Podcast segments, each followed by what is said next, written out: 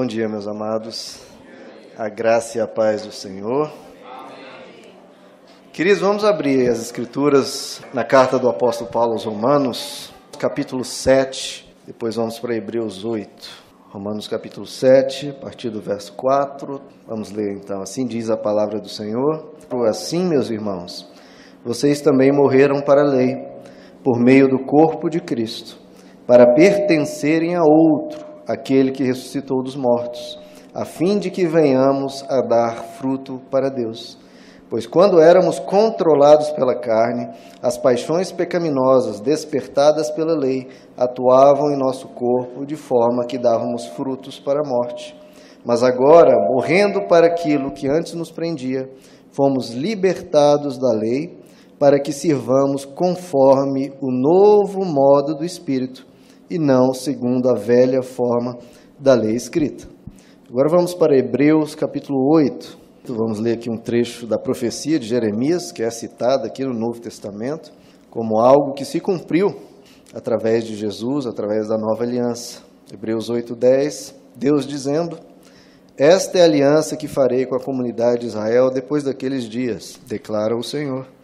Porei minhas leis em sua mente e as escreverei em seu coração. Serei o seu Deus, e eles serão meu povo. Ninguém mais ensinará ao seu próximo, nem ao seu irmão, dizendo: Conheça o Senhor, porque todos eles me conhecerão, desde o menor até o maior. Porque eu lhes perdoarei a maldade, e não me lembrarei mais dos seus pecados. Chamando nova essa aliança, ele tornou antiquada a primeira e o que se torna antiquado e envelhecido está a ponto de desaparecer. Amém, queridos? Vamos orar. Senhor Jesus, fala ao coração de cada um de nós, pois nós carecemos da tua voz no nosso ser. Que o Senhor possa produzir aqui a tua boa obra, produzir frutos de justiça, frutos que honrem ao Senhor e que produzam em nós, Pai, a tua vontade que nós sejamos cada vez mais segundo a tua imagem, tua semelhança, conforme o teu filho, Senhor. Produz a tua obra na tua igreja, estamos aqui para ti. Então faz aquilo que é da tua vontade, em nome de Jesus. Amém. Podeis assentar, queridos. Como eu já comentei algumas vezes, e é o que eu noto muitas vezes, é que as pessoas veem que a vida no Evangelho é assim. Como eu faço para ser salvo? Vou até Jesus. Isso eu aprendo no Novo Testamento. Agora, como eu vivo, já que eu já estou salvo, já criei, já me batizei, agora como eu faço para viver minha vida cotidiana? E aí muitos cristãos vão ao Antigo Testamento para aprender os princípios, os mandamentos de Deus, tudo mais. Nenhum problema com isso. Só que nós somos um povo que é da nova aliança. O centro do nosso ensino, o foco do nosso aprendizado deve estar no Novo Testamento, na nova aliança. O Antigo Testamento reforça os pontos, nos ensina muita coisa, mas a nova aliança traz um entendimento mais profundo, traz a revelação completa de Deus, conforme o próprio Moisés disse que seria. Em Deuteronômio 18, Moisés diz que viria o profeta que traria a mensagem de Deus por completo, em toda a sua profundidade, com toda a sua clareza, com toda a sua revelação. Por isso que o Novo Testamento diz que em Cristo estão escondidos todos os tesouros da sabedoria e do conhecimento. E como nós lemos em Romanos 7, queridos, nós fomos libertados da lei para servirmos conforme o novo modo do Espírito. Eu vou insistir nisso. Agora que veio Jesus, existe um novo modo de servir. Não que a forma antiga não era boa, era boa, era maravilhosa, mas essa é excelente. Como lá em 2 Coríntios capítulo 3 diz: A velha aliança tinha uma grande glória, mas não tem como se comparar à glória da nova aliança. Então nós fomos libertados para servirmos conforme o novo modo do Espírito. E ele ainda enfatiza: e não segundo a velha forma da lei escrita. Então existe uma nova forma de servir a Deus. Em Hebreus 8 nos fala três coisas, o próprio Deus nos diz três coisas de como seria essa nova aliança.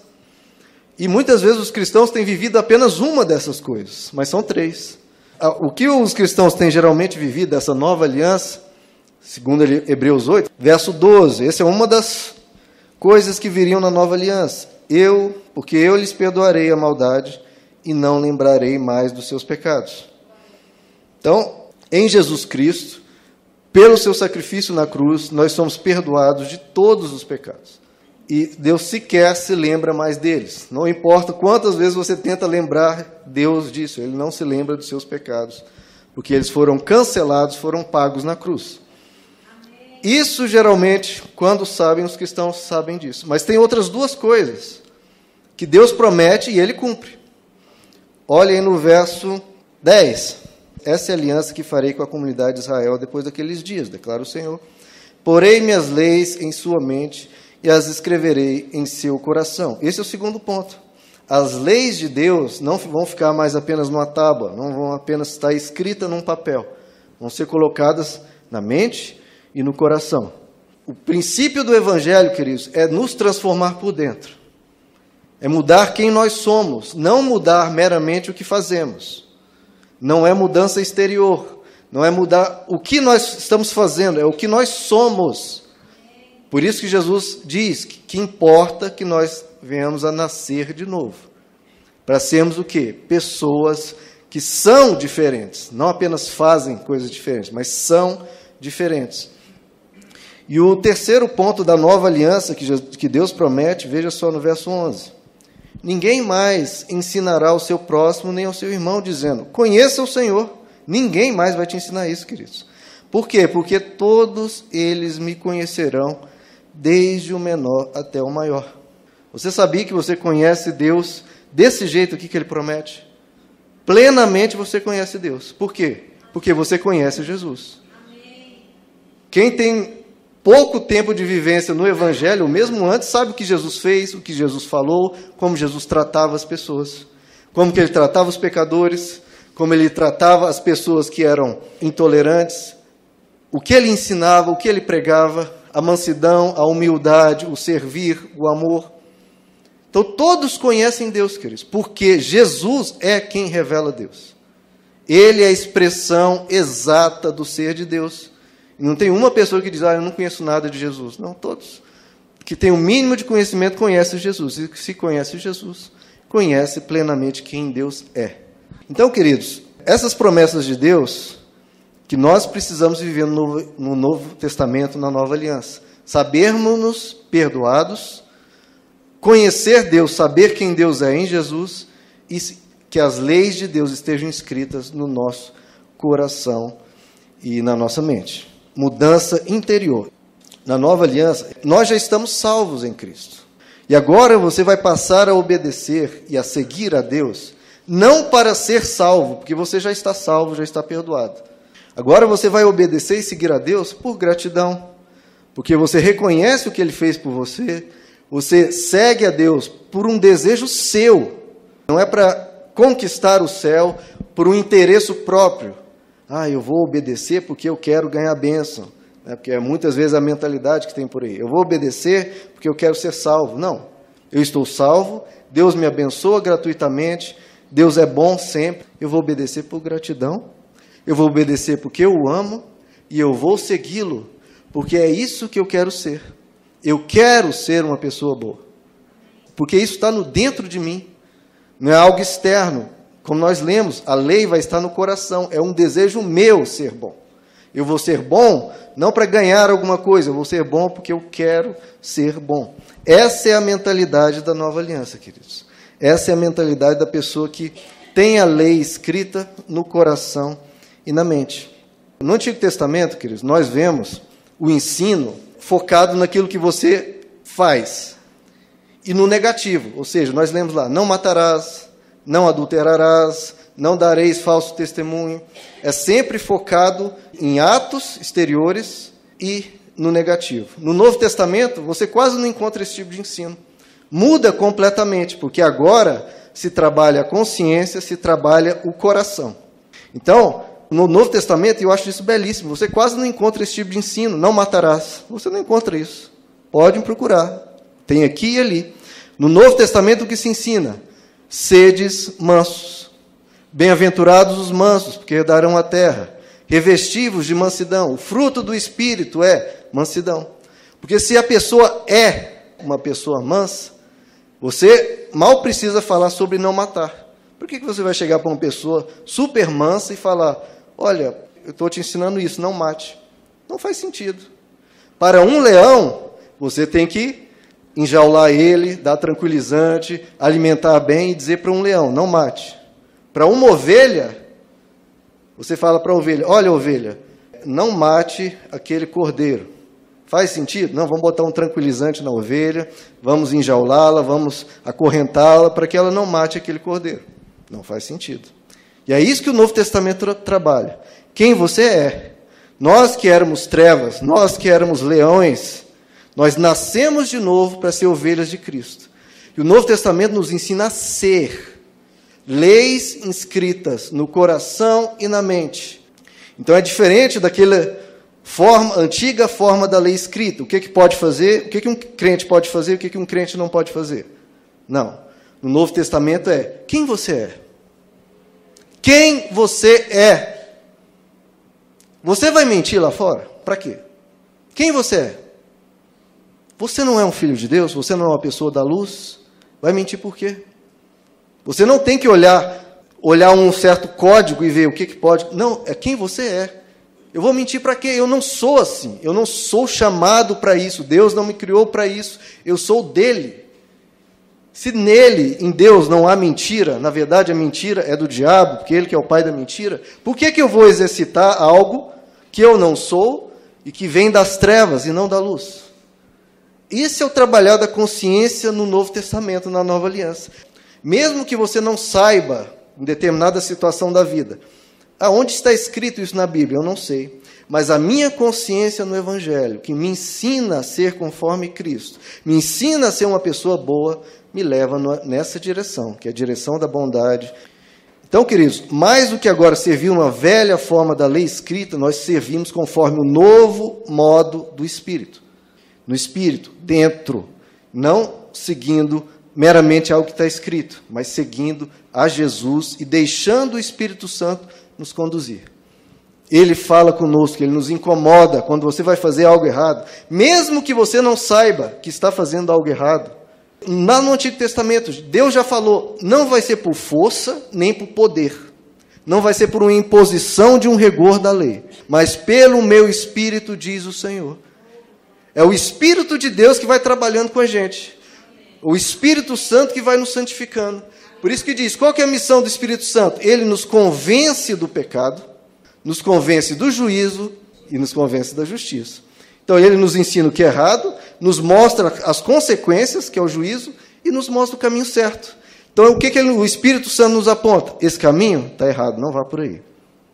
E ele ainda nos mostra: olha, se você for por esse caminho, as consequências vão ser essas. Não consequências de Deus punir. Não, queridos, não é Deus fazendo, vai jogar raio do céu, não, consequências naturais dos relacionamentos. E nos mostra o caminho da justiça. Ok, nesse contexto da graça, onde a lei está escrita no nosso coração e na nossa mente, como que está escrito no meu coração na minha mente? Pelo seu desejo de ser alguém conforme Deus. Pela sua vontade de ser alguém melhor. Você conhece todos os princípios de Deus? Não. Mas isso você foi colocado no seu coração, desde que você aceitou Jesus. Eu quero crescer. Eu quero ser uma pessoa melhor, eu quero ser parecido com Cristo. E como, como é, queridos, então, se no Novo Testamento, na Nova Aliança, não mais é baseado servir de Deus na velha forma da lei escrita, mas é baseado no novo, novo modo de servir, conforme o Espírito. Como é esse novo modo? Como é que eu me oriento? O que é certo, o que é errado?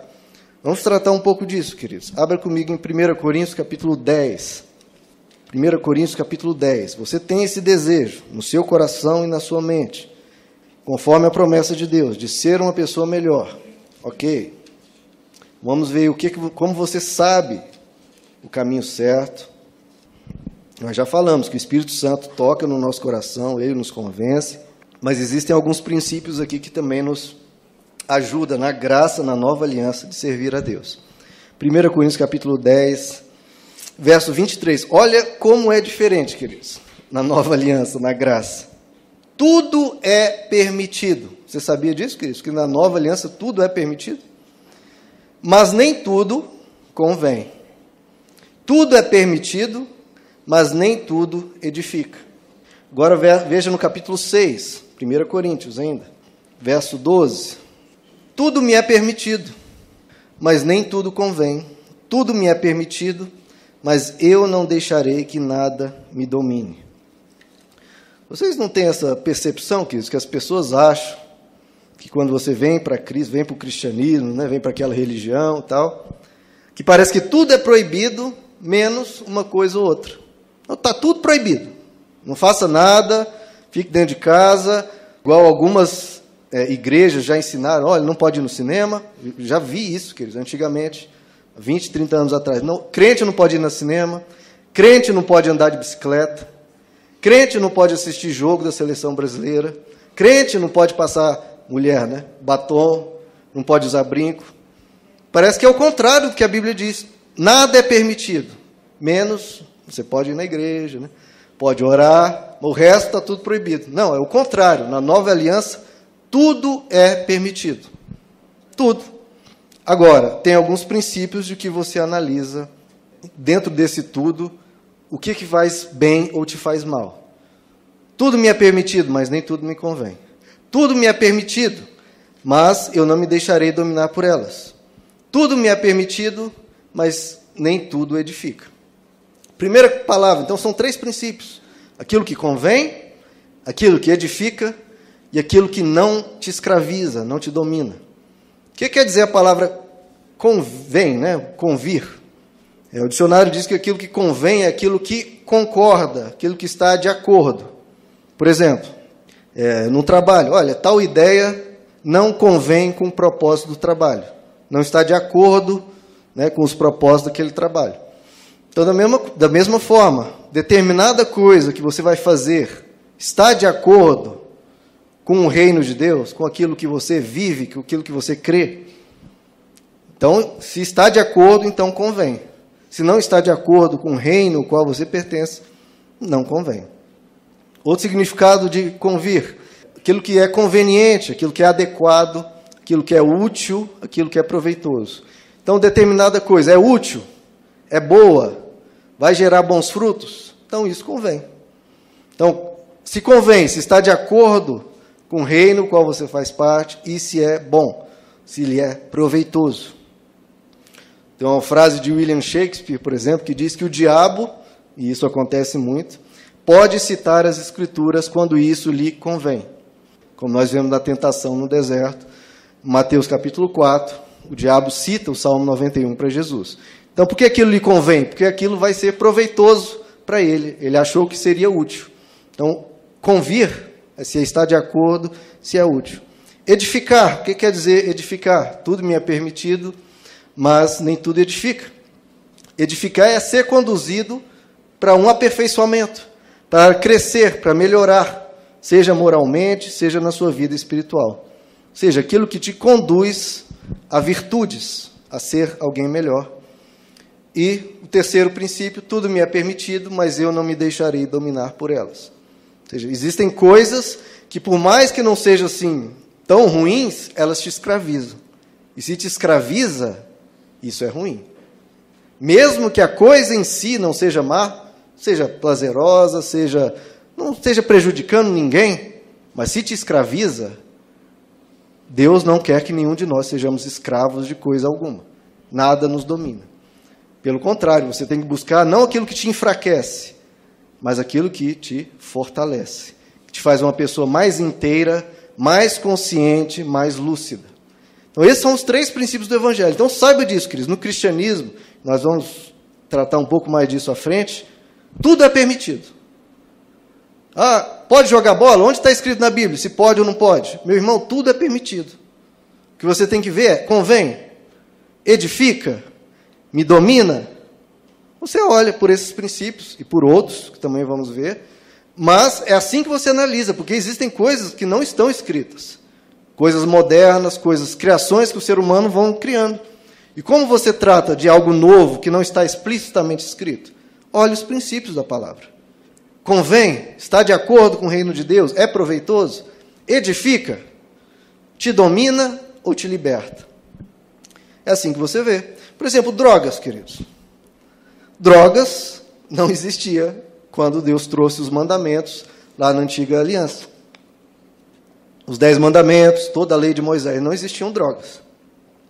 Existia a bebida, né? o vinho existia. E era totalmente liberado. Tem livro de Provérbios, cita diversas vezes sobre o vinho, Novo Testamento também. Com cautela, em quantidade muito é, regular, não tem problema algum. Agora, droga, será que está no mesmo critério ou não? Não tem nada explícito na Bíblia. Como você trata algo novo assim, se não há algo explícito? De novo, nós não somos pessoas que servem a Deus conforme a antiga forma da lei escrita. Você vai ver conforme o Espírito e conforme alguns princípios. Convém, edifica ou te, do, te domina? Vamos ver, convém. Ah, as drogas vão te trazer algum benefício? Vai ser algo proveitoso? Não.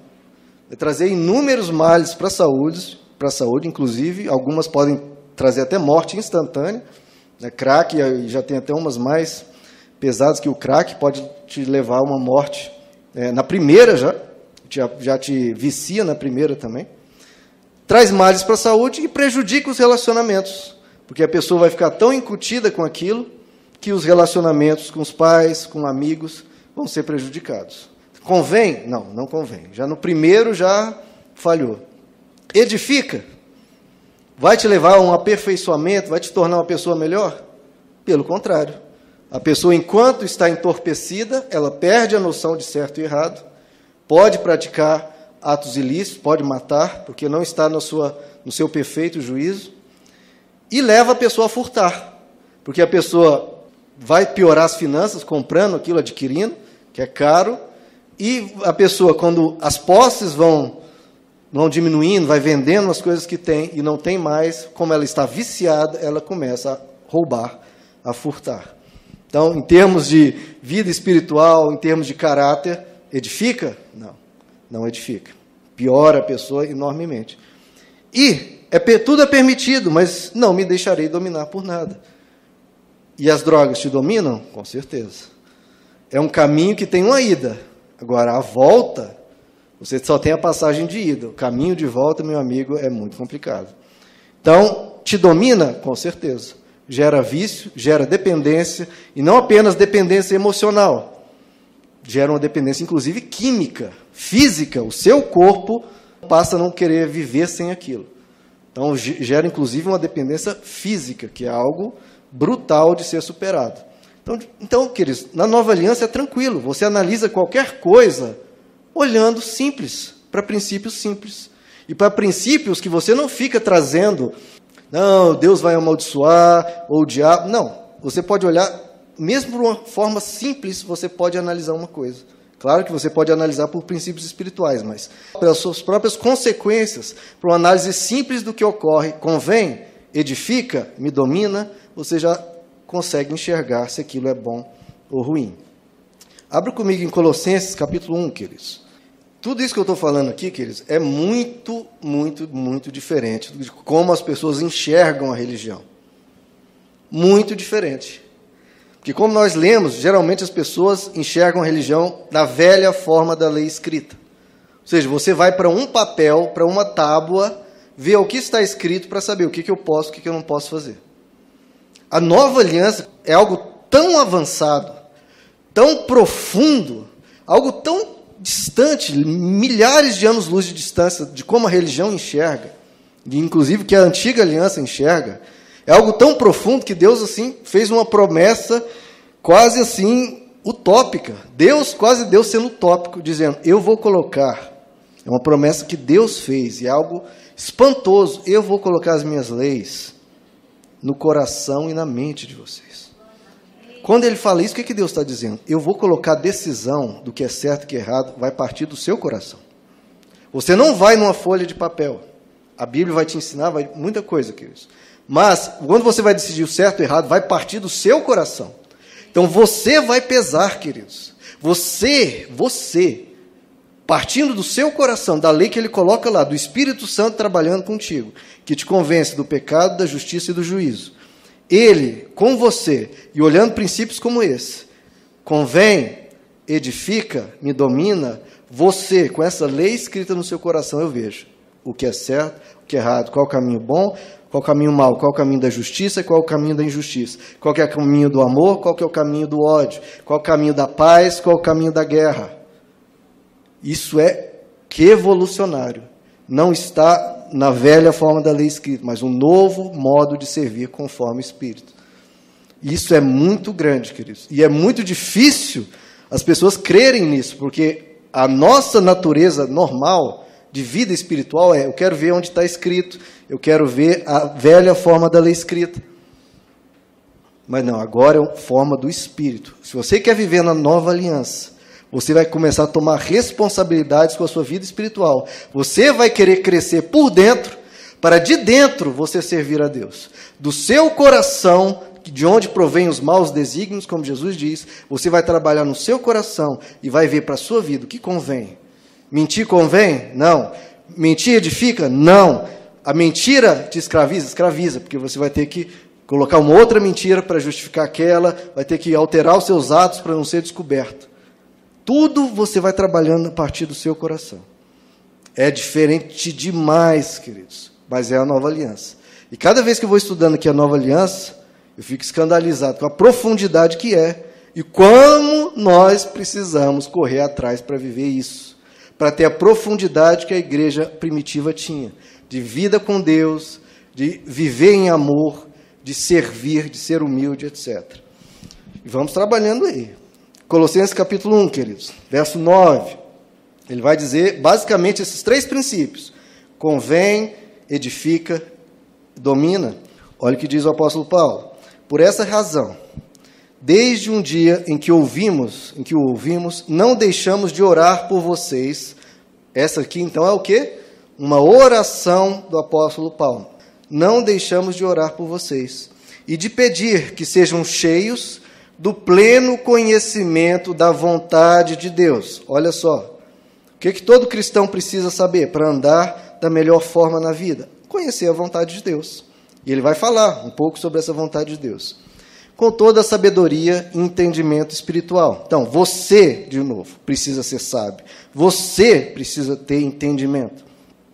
E isso para que vocês vivam de maneira digna do Senhor e em tudo possam agradá-lo, frutificando em toda boa obra. Olha só, olha o convém aí.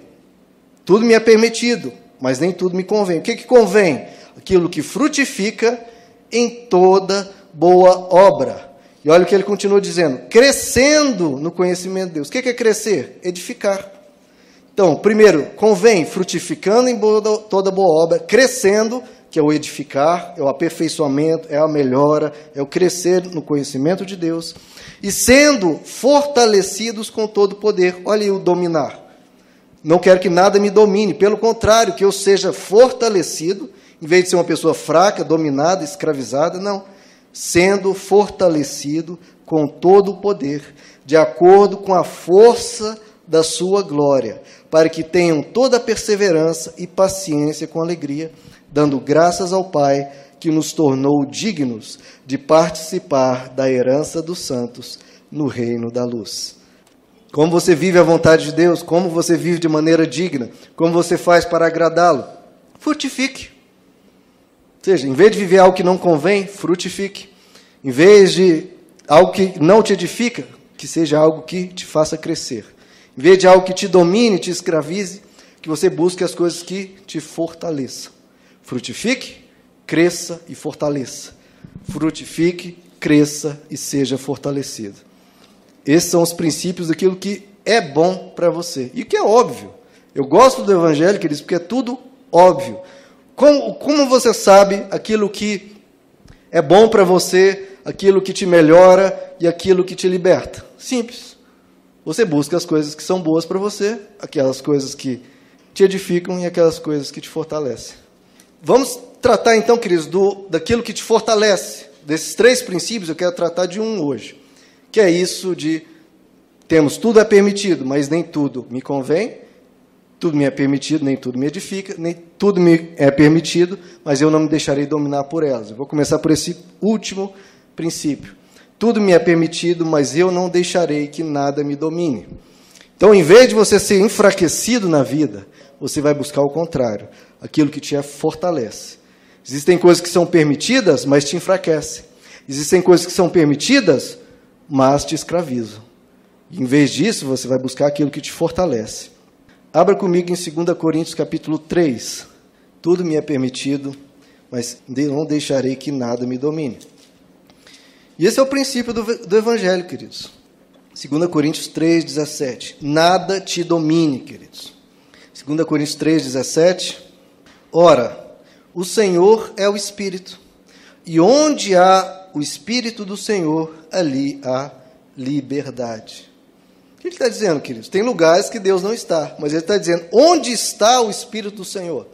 Onde ele se manifesta, ali há liberdade.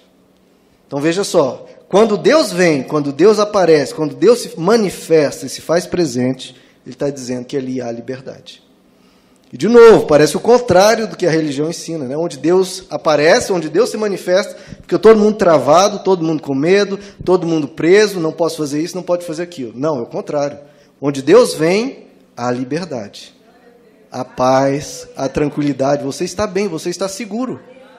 Porque as pessoas pensam, Deus vai aparecer, meu Deus, eu vou ser fulminado, eu tenho medo, é o que vai ser de mim. Não, quando Deus aparece, você tem que dar, é o maior privilégio da sua vida. Porque você está do, diante do ser mais maravilhoso do universo. E onde ele aparece, e vem em liberdade. O próprio Deus aparece ao apóstolo Paulo, na pessoa de Jesus Cristo, na visão, no, no caminho dele para Damasco. Aí você vê, ele ficou com medo. Claro, uma luz resplandecente, ele ficou cego na hora e uma voz diz: Saulo, Saulo, que era o nome dele anterior, por que me persegues?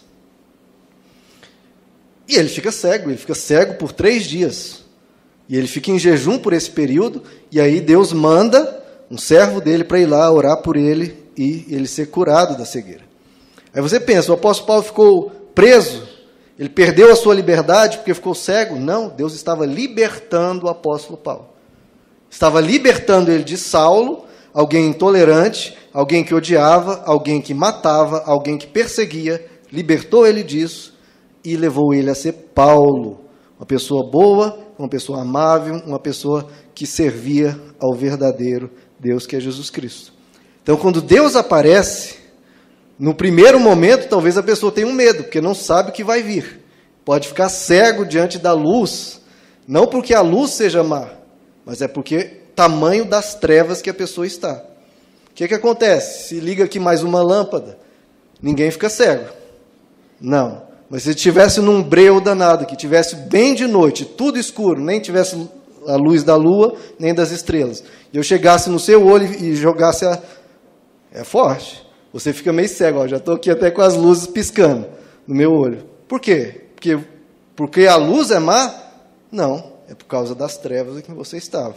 Então, quando Deus aparece, num primeiro momento você pode ficar cego, não porque a luz seja má, mas porque o tamanho da distância que você está daquilo que é bom. E quando a bondade aparece, é para te libertar. Deus, queridos, por essência, Ele é um libertador. É isso que o texto nos diz. Onde há o Espírito do Senhor, aí há liberdade. Deus vem para libertar, vem para salvar.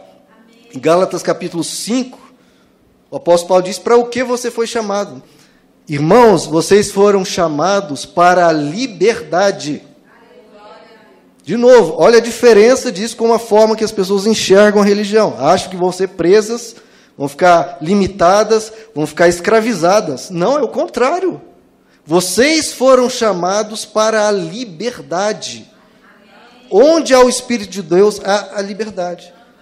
Mas é porque, e o apóstolo Paulo diz: vocês foram chamados para a liberdade, mas não usem a liberdade que vocês têm, que foi conquistada na cruz, e é um princípio do Evangelho, e mais do que um princípio do Evangelho, é um princípio de quem Deus é. Porque onde há o Espírito de Deus, há liberdade. Mas não usem a liberdade para dar ocasião à vontade da carne, pelo contrário, andem segundo o amor. Então não é porque você está livre que, ah, eu estou livre, agora eu vou fazer o que eu quero. Como se uma pessoa tivesse preso lá no, na papuda, vem o Senhor Jesus, eu te liberto. E tira da cadeia, dá um banho, um bom banho, faz a barba, põe uma roupa linda, cheirosa, te põe dinheiro no bolso, te dá um, um trabalho, te dá um emprego, te dá um carro, te dá uma casa. Eu te conto que Jesus fez isso com uma pessoa, e a pessoa sai, opa, estou livre da papuda, vou roubar, vou assaltar, vou matar. Jesus vem para te libertar, mas não vem para te libertar para de novo cair na burrice de se destruir. Ele te liberta para ter uma vida melhor. Não te liberta para você, como diz as Escrituras, como um porco voltando para a lama. Ou, numa linguagem mais forte ainda, o cachorro que volta ao seu vômito. Não, ele te liberta para você sair da lama. Para você sair daquilo que é ruim, para você crescer, para você melhorar. Então, ele nos liberta. Esse é o primeiro princípio do Evangelho.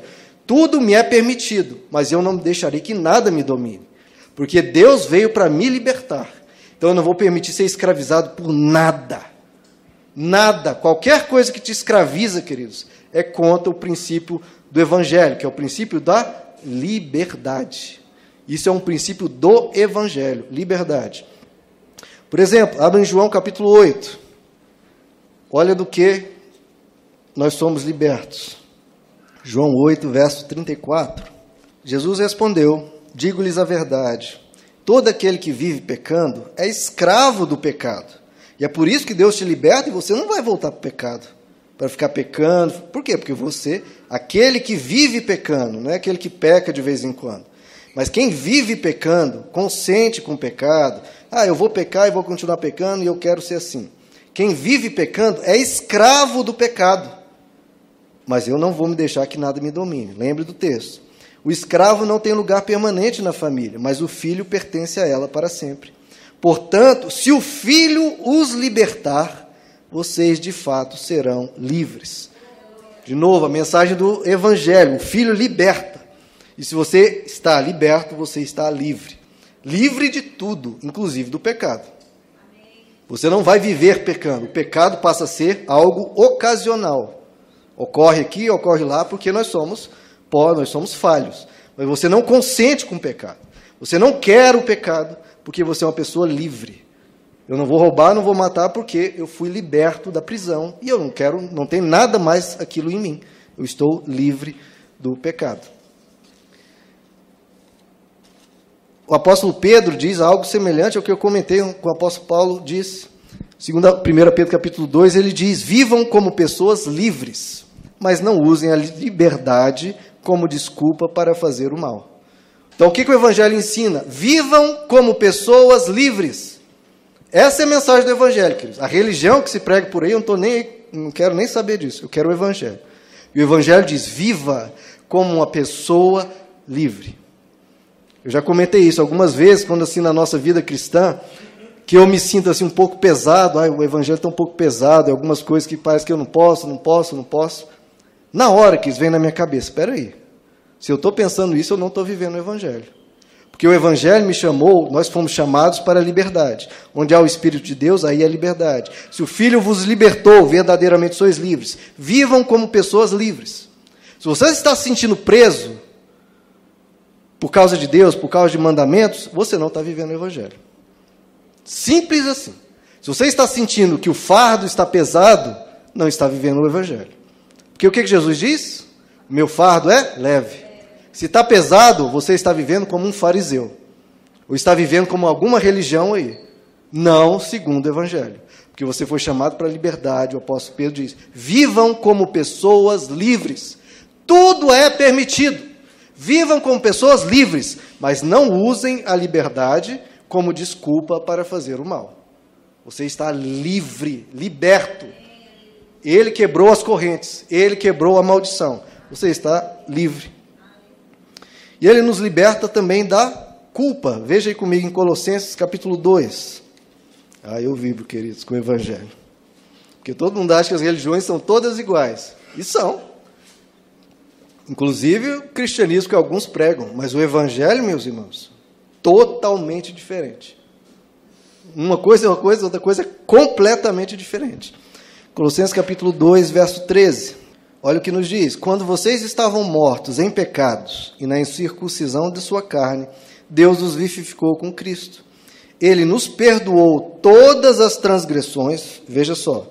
ele nos perdoou todas as transgressões e cancelou o escrito de dívida, que consistia em ordenanças e que nos era contrária. Ela, ele removeu-a, pregando na cruz e, tendo despojado os poderes e autoridades, fez deles um espetáculo público, triunfando sobre eles na cruz. Então, esse é um outro ponto. Tudo é permitido. Não me deixarei dominar por nada, nem pela culpa. Porque muitas vezes, como cristãos, o que, que acontece? Eu amo tanto Deus, eu quero ser tanto uma pessoa melhor, quero ser tanto uma pessoa boa, que quando você erra, vem uma culpa avassaladora. Poxa, pisei na bola de novo. Eu queria ter melhorado já nisso. Eu estou aqui de novo, né? Parece que estou patinando nisso. E o que está escrito aqui, queridos? Você, ele perdoou todas as transgressões. E o escrito de dívida que nos era contrário, ele rasgou. Você não tem o direito, você não tem o direito de sentir culpa. Porque toda culpa ele levou na cruz. Ele pagou. Você não pode ser um juiz mais rigoroso do que Deus. Se o juiz te declarou inocente, você vai se dizer culpado por quê? Você está acima da autoridade dele? Você vai falar: Não, Jesus, o seu sangue não basta, não me perdoa disso. Não, meu irmão, você já está perdoado. O escrito de Deus já está rasgado desde a fundação do mundo. Ele já sabia que você o aceitaria, sabia que você ia querer ele, e ele já rasgou. Então você não tem o direito, em Cristo Jesus, de se sentir culpado. Você tem o direito e, e o dever de se arrepender. Mas a Bíblia nos ensina que existe dois tipos de tristezas. Uma tristeza em Deus que gera, que gera para a vida, existe uma tristeza em Deus que gera para a morte, que é a culpa, que faz a pessoa ficar, que se enfraquece a pessoa, que escraviza a pessoa, que prejudica ela psicologicamente, emocionalmente. Agora, existe a tristeza em Deus que gera para a vida, que é quando você se arrepende, você repensa algumas coisas, olha, preciso me cuidar mais nisso. Mas não fica, ai meu Deus, eu sou horrível, eu sou terrível, eu não presto. Não, você presta, você é filho de Deus, ele te salvou, ele te quer e você vai passar a eternidade com ele. Ele olhou para você e disse: Eu quero. Eu quero ele. Agora você pega essa tristeza e fala: é para eu arrepender, pedir perdão, pedir perdão a Deus e a pessoa que eu magoei e ir em frente. Sem ficar se culpando, sem ficar se rastejando. Não, porque ele te liberta da culpa. E qualquer um que venha dizer: ah, você é isso, você é aquilo. Não, eu não sou isso nem sou aquilo. Eu sou filho de Deus, eu sou liberto e eu vou andar de cabeça erguida, porque quem ergueu a minha cabeça foi Deus. Não é porque eu sou orgulhoso, não é porque eu sou melhor que ninguém. Ele ergueu a minha cabeça. Ele me perdoou. Todo escrito de dívida está rasgado. Tudo me é permitido, mas não deixarei que nada me domine, nem mesmo a culpa. O arrependimento, ótimo. Culpa e ficar preso psicologicamente, não. Ele também nos libertou do medo. Qualquer um que venha te colocar medo de Deus, isso não é evangelho. Tudo é permitido, mas não deixarei que nada me domine, nem mesmo o medo. Como nós falamos, o amor expulsa o medo. Se alguém vem te pregar uma mensagem de medo, ah, tenha medo de Deus, não, você tem que ter medo do pecado, daquilo que te faz mal. De Deus, você corre para Ele, você corre para se abraçar com Ele, porque Ele está de braços estendidos, inclusive na cruz, para te ajudar, para te salvar, para te fortalecer e para te encaminhar para a vida. O amor expulsa o medo. E quem tem medo do castigo não está aperfeiçoado no amor e não entendeu. Gálatas capítulo 5, queridos. Verso 1. De novo, sexta passagem que eu estou lendo sobre isso, queridos. A diferença do evangelho em relação a qualquer religião do mundo. Gálatas 5, verso 1. Foi para a liberdade que Cristo nos libertou. Sexta referência sobre isso. Desse princípio do evangelho, que é liberdade. Foi para a liberdade que Cristo nos libertou. Portanto, permaneçam firmes e não se deixem submeter novamente a qualquer jugo de escravidão. Nenhum jugo de escravidão, nenhum. Porque o que ocorre muitas vezes, que Deus nos liberta de tudo. Deus nos liberta de tudo, de mandamentos de homens, como Jesus dizia, e não se permita que jamais cair num jugo de escravidão. Se você um dia mudar para outro país, mudar para outra cidade, for frequentar outra igreja, você vê que a igreja prega a mensagem da paz, prega a mensagem do amor, prega a mensagem que Deus cuida de você, que Deus está contigo, prega a mensagem da cruz e tudo isso. Parece uma igreja maravilhosa. Mas se no púlpito tem alguém que te escraviza, te domina, que diz: você vai fazer isso porque eu sou ungido do Senhor, estou te mandando, e você vai fazer aquilo, você não pode comprar carro da marca X, vai comprar carro da marca Y. Você não vai fazer. Se qualquer uma coisa que te escravize, não é evangelho. Não permitam que vocês caiam novamente em um jugo de escravidão. A mensagem pode ser perfeita, mas te escraviza? Fora. Ele te chamou para liberdade. Liberdade. Colossenses capítulo 2, queridos. E não permita jamais que você caia em domínio de mandamentos de homens. Eu falei que já teve períodos da igreja evangélica que as pessoas proibiam as pessoas de andar de bicicleta, assistir jogo da seleção brasileira. As mulheres tentam libertar os homens, né? Não, marido, sai daí dessa TV, que é pecado. É, não convém não, irmão. Não edifica. Mulheres de usar batom, aí os homens também ajudam as mulheres. Passa um batom, mulher, tá já ajuda a libertar. E olha o que o apóstolo Paulo fala justamente sobre isso, Colossenses 2, verso 16. Não permitam que ninguém os julgue, ninguém os julgue, ninguém te escravize, ninguém aponte o dedo, para o que vocês comem ou bebem, ou com relação a alguma festividade religiosa, ou celebração das luas novas, ou dias de sábado. Aí, ó, tem algumas seitas que diz, né? O sábado é o dia do Senhor. Ó, o que, que o apóstolo Paulo diz? Não permita que ninguém julgue. Em relação, inclusive, ao sábado. Por quê? Essas coisas são sombras do que haveria de vir.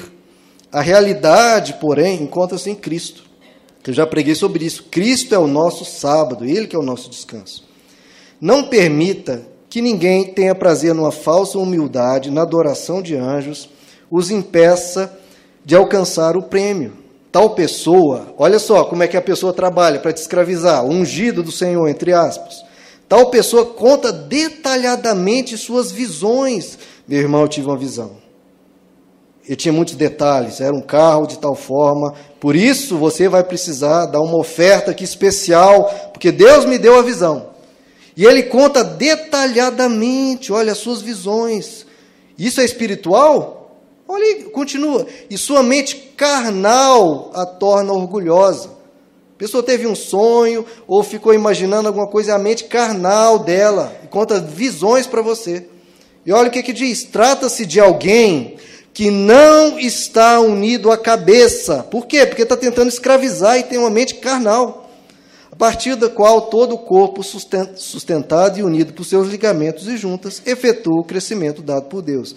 De novo, pessoas, queridos, pessoas com visões, mente carnal tentando escravizar.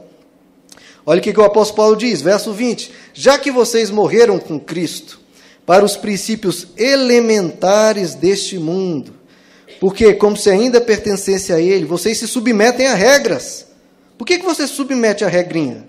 A gente escravizando não manuseie, não prove, não toque, não ande de bicicleta, não toque bateria, não assista jogo da seleção brasileira, não passe batom. Por que vocês se submetem a essas regras? Todas essas coisas estão destinadas a perecer pelo uso, pois se baseiam em mandamentos e ensinos humanos. Essas regras, olha só, por que, que essas coisas funcionam por aí? Porque essas regras têm, de fato, aparência de sabedoria. Ah, muito sábio, né? em vez de assistir o jogo da seleção, eu poderia estar orando, né? parece uma sabedoria. Com sua pretensa religiosidade, falsa humildade. Não, irmão, seja mais humilde, né? Sempre tem essa palavrinha, sabedoria, religiosidade, falsa humildade e severidade com o corpo. Mas olha o que, que o apóstolo Paulo diz: não tem valor algum para refrear os impulsos da carne. O Evangelho liberta, irmãos. Vocês foram chamados para liberdade. Se Cristo vos libertou, vocês têm que andar como livres. Vivam como pessoas livres. O apóstolo Pedro disse isso. Nós lemos seis trechos bíblicos dizendo liberdade, liberdade, liberdade, liberdade. Não deixe que nada te domine, mesmo que tenha aparência de sabedoria, pretensa religiosidade, falsa humildade e severidade com o corpo. Porque as pessoas acham, não, se você está abrindo mão de uma felicidade, é para a glória de Deus. o que que você sendo menos feliz vai glorificar a Deus? Ou você sendo mais feliz, mais grato, mais jubiloso, mais regozijando, você vai ser mais feliz, vai glorificar mais a Deus. É claro. Deus te deu uma vida para ser uma vida abundante, uma vida maravilhosa, uma vida feliz, para que você seja grato. Antigamente tinha essa ideia, o crente carrancudo, o crente sério, né?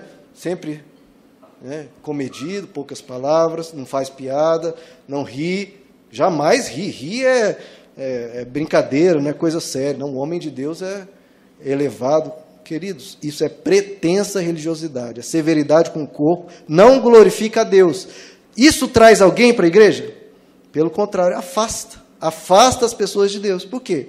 As pessoas querem ser felizes, as pessoas querem ser alegres, as pessoas querem ser ter uma vida plena, uma vida abundante. Então, vamos acabar com isso.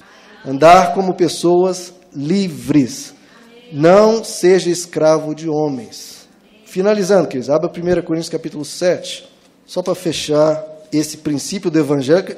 É impressionante o quanto fala disso e o quanto se desconhece. 1 Coríntios capítulo 7, verso 22.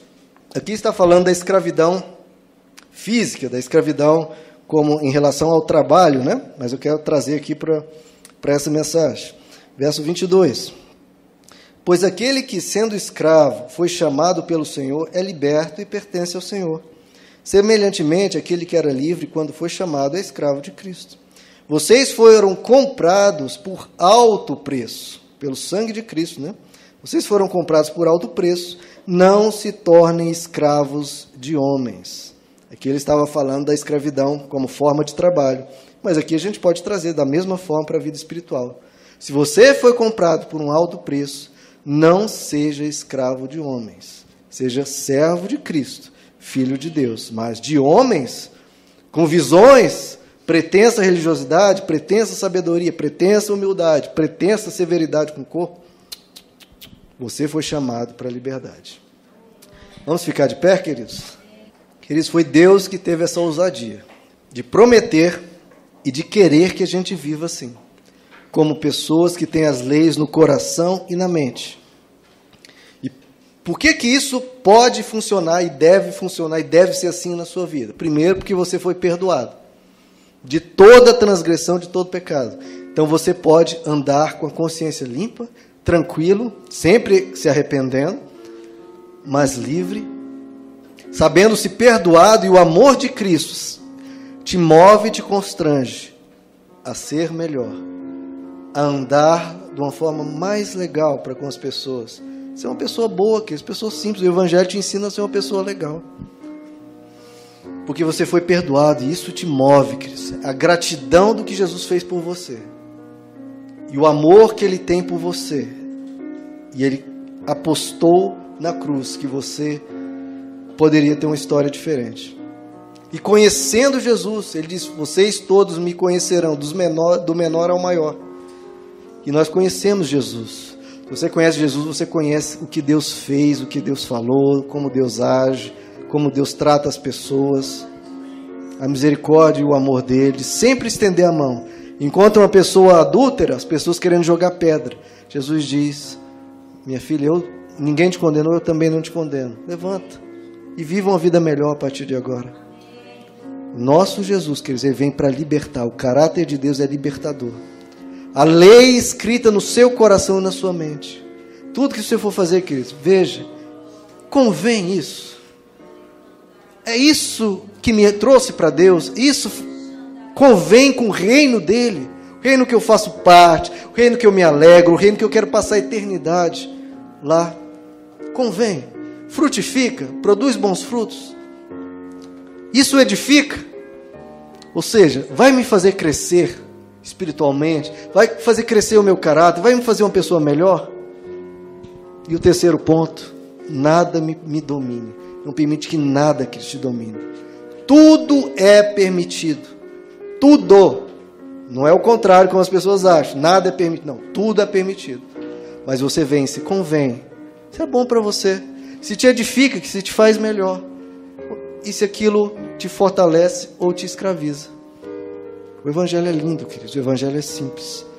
que essa lei escrita no seu coração e o Espírito Santo te convencendo do pecado, da justiça do juízo, possa ir te tirando dos caminhos maus, te levando para os caminhos bons e te libertando mais e mais. Nós fomos libertos do império das trevas e transportados para o reino do Filho do seu amor. Para andar livres, não para dar ocasião à carne, não para dar desculpa para sermos maus, pelo contrário, livre para ser bom Antes eu não conseguia ser bom porque eu era trevas, eu não tinha no que me basear. Agora eu olho para Jesus, agora eu tenho o amor dele, agora eu estou perdoado, agora o amor dele me constrange e eu vou seguir a ele. Vamos orar, queridos. Senhor Jesus, obrigado pela mensagem do Evangelho. Obrigado que aquele que poderia nos escravizar não quis nos escravizar, ele quis nos libertar. Aquele que tinha o poder para nos condenar decidiu nos perdoar. Aquele que tinha o poder de impor regras as mais ferrenhas contra nós, nos decidiu colocar no nosso coração, através do amor, através da gratidão, através de princípios tão simples, óbvios e bons. Convém, edifica, te domina, meu filho. Deus está te dizendo, meu, meu filho, isso que você está fazendo é bom. Se não é bom, por que você está fazendo? Meu filho, isso que você está fazendo está te edificando, está fazendo você crescer ou você piorar. Se te piora, por que você está fazendo? E ele fala: Isso que você está seguindo vai te escravizar, então por quê? Por que está indo nessa direção? Vire as costas para isso e venha no caminho da liberdade. Deus é um libertador, queridos. Deus é bom até não você conseguir imaginar a bondade dele. Jesus, obrigado por esse amor tão grande. Obrigado que nós conhecemos esse amor e confiamos nesse amor. E que esse amor pregado aqui do Evangelho expulse o medo de cada coração. Expulse todo medo e cada pessoa se sinta livre, perdoada, liberta liberta para fazer o bem, para ter consciência e para andar em retidão, andar na luz, andar na bondade, com cada lei, com cada princípio, cada mandamento no coração e na mente. Mais do que escrito, em palavras, em papéis, escrito aqui dentro. Transforma o nosso interior, Senhor. Nos ajuda a tomar as boas decisões, boas decisões para nós aquilo que vai nos viver uma vida agradável, uma vida boa. Muda o nosso viver e jamais permita que nenhum desses teus filhinhos, Senhor, seja escravizado por mandamentos de homens ou por homens quaisquer que sejam, por visões de mentes carnais, por ensinos falsos, pela culpa. Não, Senhor. Que todos venhamos andar libertos, porque nós fomos chamados para a liberdade nós fomos chamados para andarmos livres. E se o Filho nos libertou, verdadeiramente somos livres. Oh, Jesus. Você pode repetir isso comigo, queridos? Se o Filho nos libertou, verdadeiramente somos livres. Vamos lá, de novo. Aleluia. Glória a Deus. Mas vamos de novo? Se o Filho nos libertou, verdadeiramente somos livres. Se o Filho nos libertou, verdadeiramente somos livres. Se o Filho nos libertou, verdadeiramente somos livres. Então, qualquer momento da sua vida, qualquer, qualquer momento da sua vida, se você se sentir preso, sentir que você está levando um fardo pesado, Saiba disso, por seis, pelo menos seis escrituras que nós lemos, você não está vivendo o Evangelho. Está vivendo a religiosidade, pretensa religiosidade, está vivendo como um fariseu. O fardo de Jesus é leve. Sejam pessoas livres. O Evangelho liberta,